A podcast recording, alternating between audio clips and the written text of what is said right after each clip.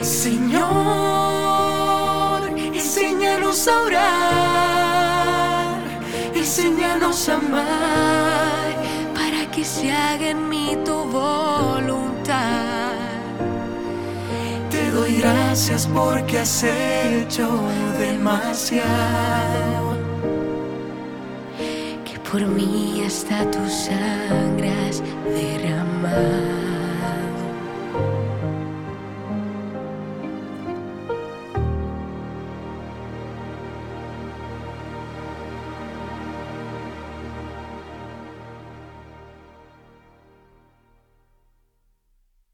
Mis queridos peregrinos, aquí estamos nuevamente en Magdala, un día más para seguir nuestro recorrido precioso de la oración. Ya hablamos del Antiguo Testamento, ya hablamos de eh, eh, Cristo y de la Virgen y hoy tenemos que empezar a hablar de la iglesia. En los albores del cristianismo aparece la oración y aparece con unos, unos acentos simples, sencillos, pero muy importantes. Tenemos que observarlos, tratar de recogerlos en nuestro corazón, porque eh, cada elemento, cada palabra nos va, a nos va a indicar todo un aspecto de la vida de oración de la iglesia. Vamos a ubicarnos donde estamos, lo dijimos ayer, pero vale hoy también eh, volver al tema, mis queridos peregrinos, no se me pierdan Aquí está el supermapa tecnológico y seguimos en Magdala. Este es el mar de Galilea y en el lado oeste del mar de Galilea tenemos Magdala. Eh, aquí estamos viendo el mar de Galilea en el atardecer, es precioso y aquí estamos viendo un poco de peregrinos ir y venir, cosa que nos alegra muchísimo. Vamos a ver si podemos tener nuestra catequesis aquí sobre el mosaico.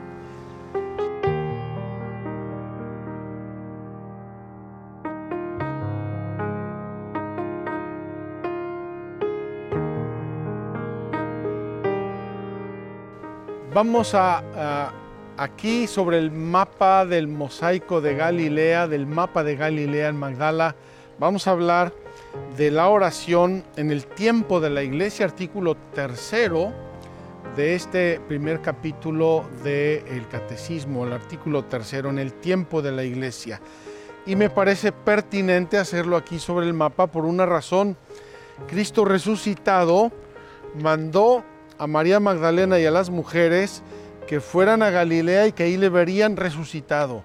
Entonces estamos en Galilea, queremos verle resucitado con la iglesia naciente, con los apóstoles, con los discípulos que fueron con Jesús a Jerusalén, queremos ver a Cristo resucitado y queremos empezar a vivir con Él desde la resurrección al inicio del cristianismo. El catecismo nos ofrece hoy tres números introductorios, una especie de grande marco para lo que es la oración de la iglesia. Vamos a ver qué nos dice. El día de Pentecostés, el espíritu de la promesa se derramó sobre los discípulos reunidos en un mismo lugar, que lo esperaban perseverando en la oración con un mismo espíritu. El espíritu que enseña a la iglesia y le recuerda todo lo que Jesús dijo, será también quien la instruya en la vida de oración. En este primer número ya nos dijo el catecismo tres veces quién es el sujeto importante. El Espíritu Santo. Él va a recordarnos lo que nos enseñó Jesús. Él va a ser vivo y presente lo que nos enseñó Jesús. Él va a ser presente al mismísimo Jesús en la iglesia. Así es que el grande actor, el grande presente en la vida de la iglesia en su oración es el Espíritu Santo. El siguiente número nos habla de la primera comunidad de Jerusalén, es decir, qué pasó con los cristianos de la primerísima generación. Los primeros, el, el banderazo, el pistoletazo del cristianismo. Los creyentes Y aquí nos va a decir tres o cuatro elementos esencialísimos. Acudían asiduamente a las enseñanzas de los apóstoles. Primera, primer elemento de la vida de oración de la iglesia primitiva las enseñanzas de los apóstoles. Y esas enseñanzas de los apóstoles eran fundamentalmente dos o tres cosas. La vida de Jesús y los elementos del Antiguo Testamento que ellos iban entendiendo que se habían cumplido en Jesús. Es decir, el Antiguo y el Nuevo Testamento, la Sagrada Escritura la primera comunidad de Jerusalén, los creyentes acudían asiduamente a las enseñanzas de los apóstoles, a la comunión. Qué importante este elemento de la vida de oración, la comunión. ¿Por qué?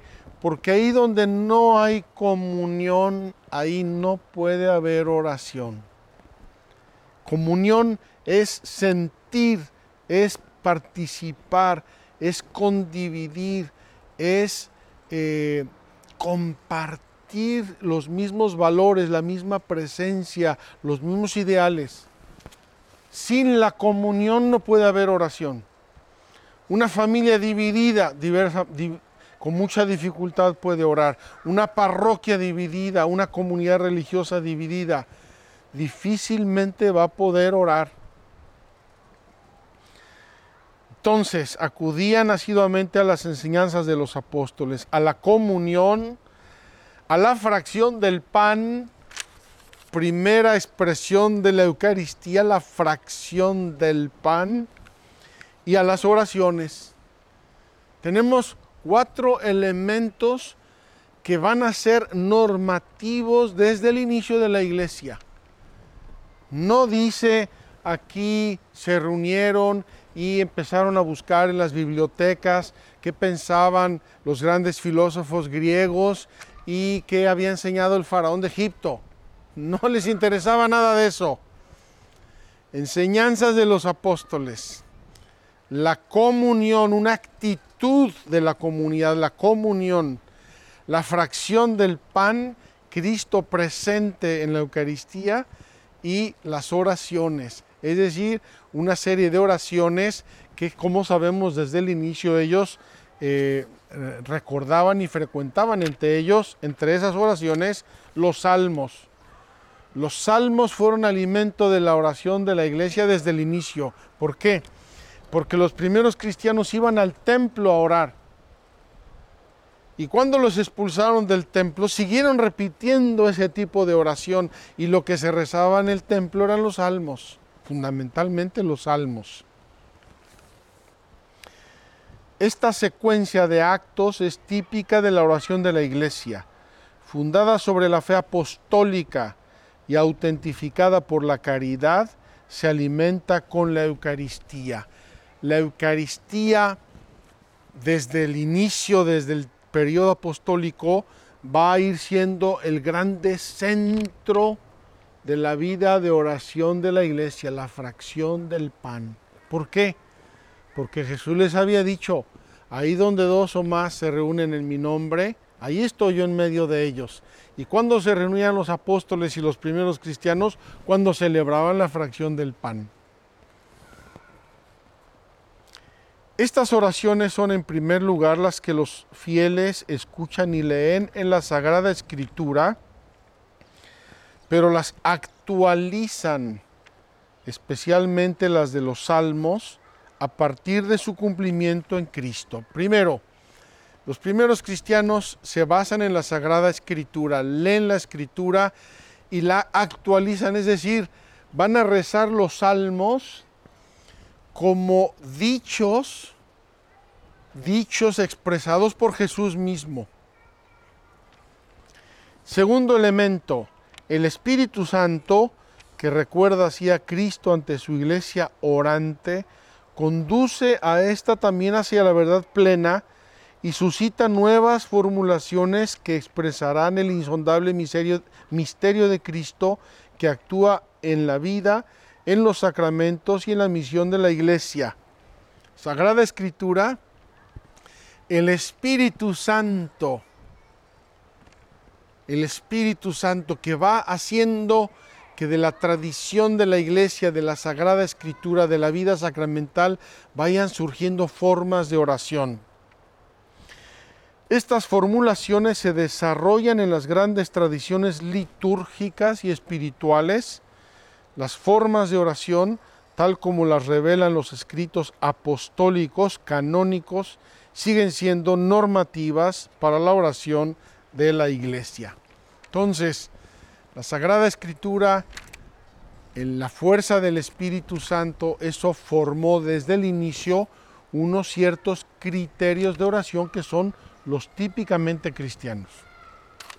Hace tiempo me referían de una experiencia muy linda, muy interesante, de querer unir oraciones hinduistas, budistas o no sé qué con el cristianismo, porque aquellos son muy místicos.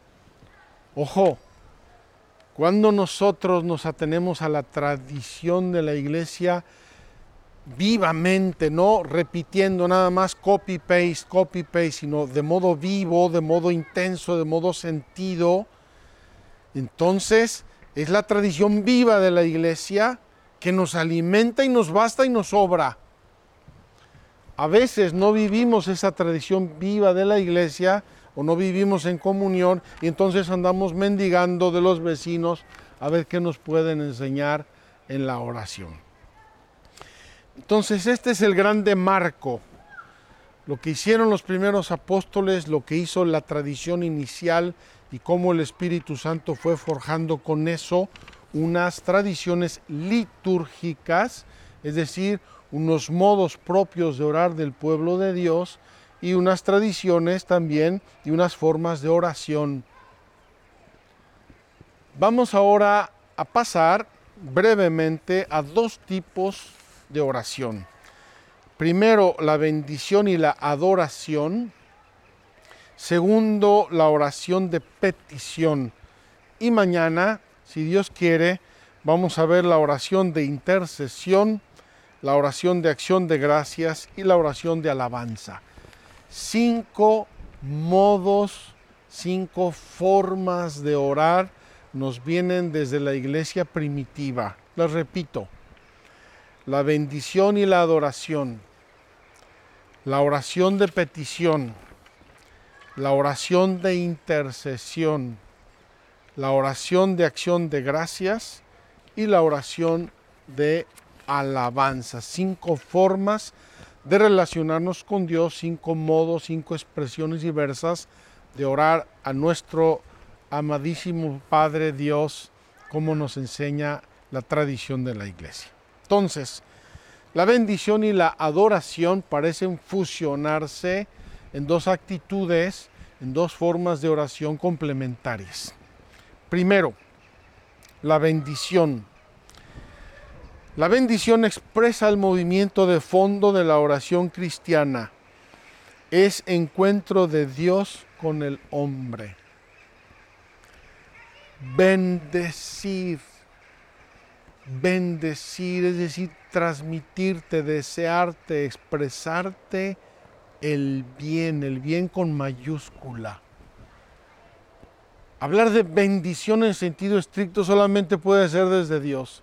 Nosotros hacemos eco de la bendición de Dios, pero el que verdaderamente nos bendice es Dios. Por eso tan hermosa esa, ese saludo cristiano, que Dios te bendiga. Que Dios te bendiga ve con la bendición de Dios. En ella el don de Dios y la acogida del hombre se convocan y se unen.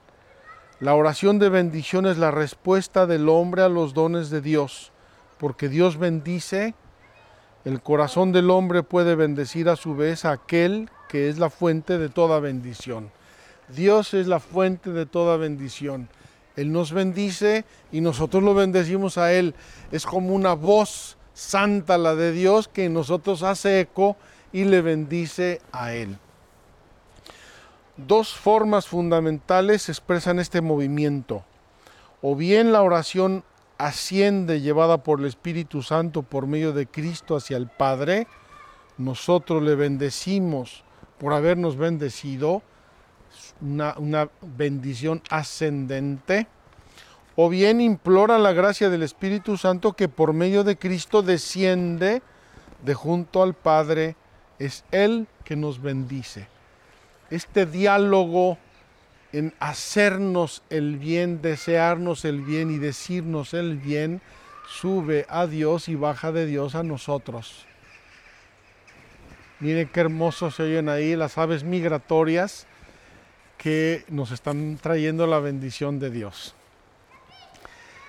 La adoración, la oración de adoración que está unida a la bendición, es la primera actitud del hombre que se reconoce criatura ante su creador. Cuando nosotros nos sentimos, cuando nosotros nos descubrimos criaturas, es decir, pequeños, nos, sentimos don de Dios creador, pasamos a la adoración. Nos ponemos, caemos de rodillas. Cuando Pedro en el mar de Galilea ve la pesca milagrosa, se tira de rodillas ante Jesús y le dice, apártate de mí, Señor lo adora para expresar que realmente ha descubierto, ha entendido y sentido delante de quien está.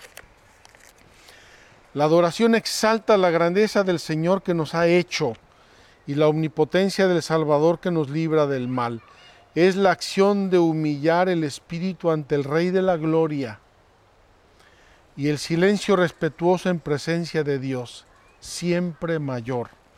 La adoración de Dios tres veces santo y soberanamente amable nos llena de humildad y da seguridad a nuestras súplicas.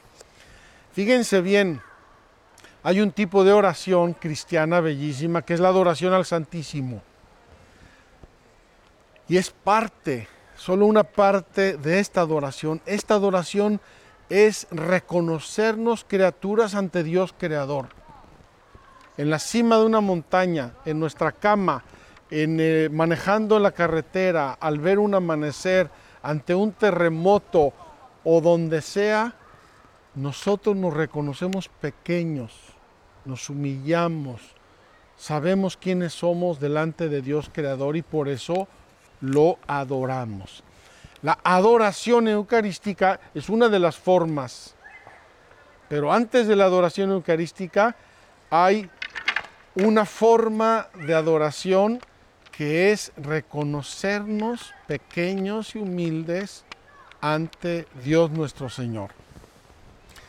La segunda forma de oración es la oración de petición y la encontramos en el cristianismo desde el mismísimo inicio.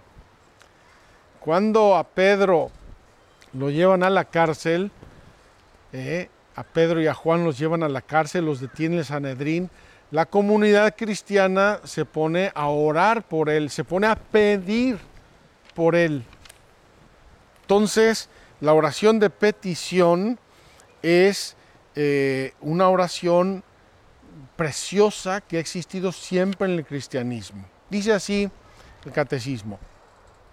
El vocabulario neotestamentario, es decir, del Nuevo Testamento, sobre la oración de súplica está lleno de matices.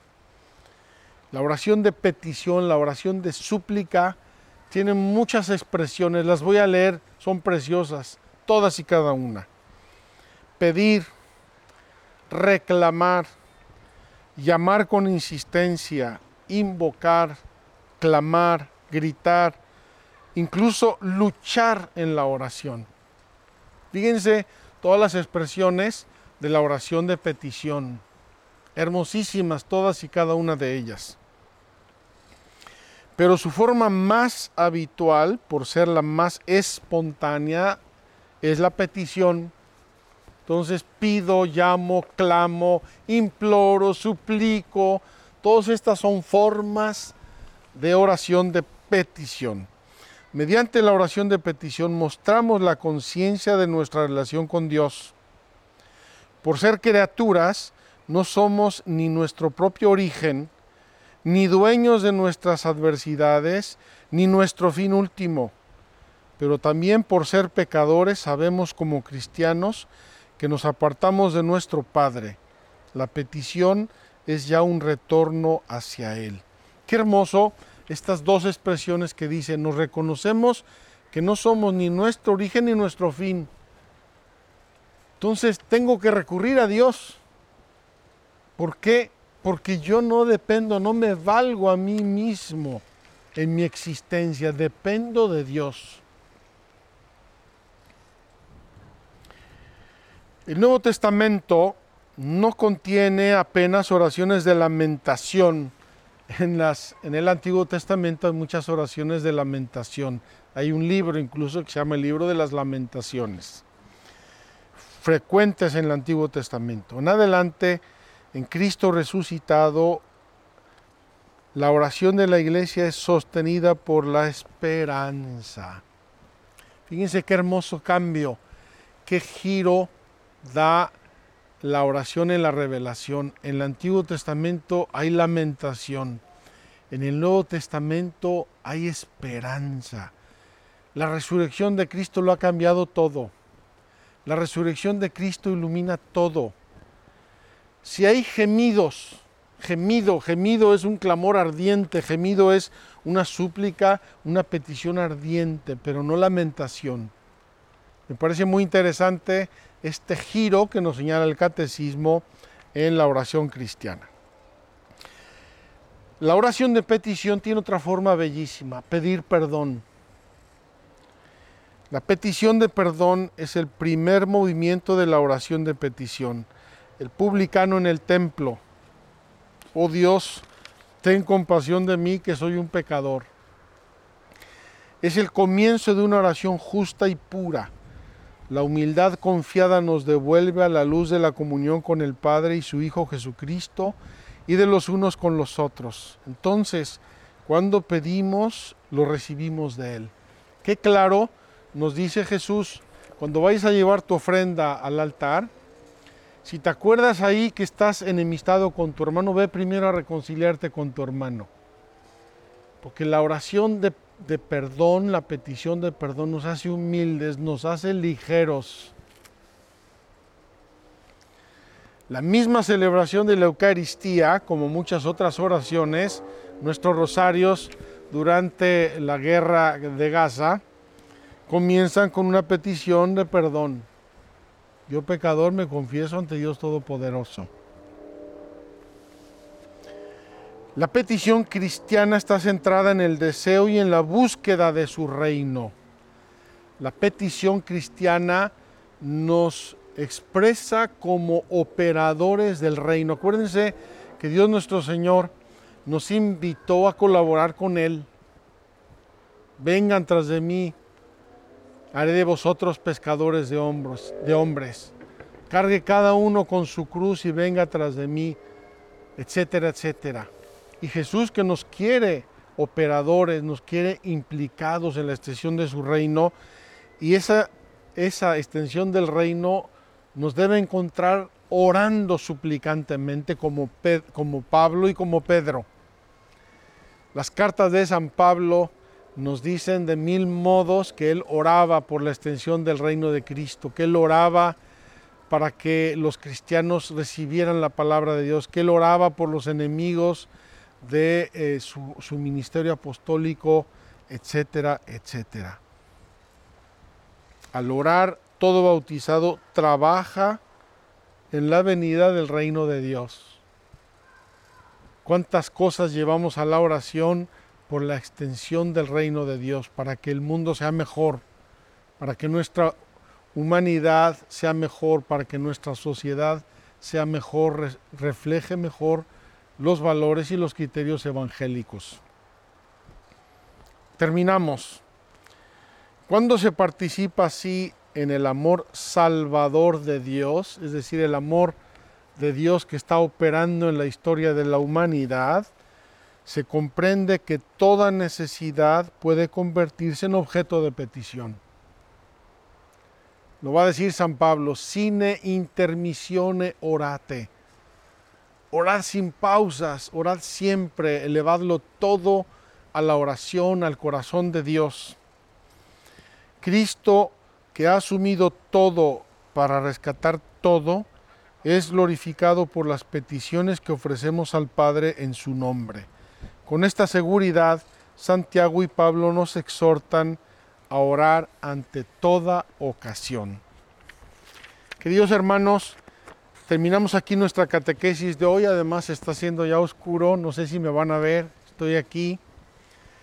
Hemos visto hoy fundamentalmente dos formas de oración cristiana desde el inicio del cristianismo. La adoración, la adoración y la oración de petición o de súplica. Qué hermoso que podamos ser ante Dios lo que somos, ponernos en nuestro lugar, darnos nuestro valor y darle a Dios el suyo. Cuando hacemos eso ya no estamos sintonizando con Dios. Y segundo, qué hermoso cuando llevamos a Dios todas nuestras peticiones, porque sabemos que de Dios viene todo don y toda dádiva perfecta para mí, para las personas que me piden oraciones, para que Dios bendiga mi trabajo, para que Dios extienda su reino en el mundo, nosotros tenemos que hacer muchas, muchas oraciones de súplica. Quiero que veamos qué belleza el catecismo de la Iglesia Católica, cómo nos va trayendo las riquezas de nuestra fe en la historia, en la Biblia, en la tradición de la iglesia. Ojalá, queridos hermanos, que vayamos incorporando en nuestra vida estas formas de oración y que amemos en nuestra vida la oración, porque si no oramos, nuestra vida cristiana, nuestra vida espiritual se va secando, se va marchitando irremisiblemente. Que Dios los bendiga. Mañana seguiremos con otras formas de oración de la iglesia desde el inicio. Gracias.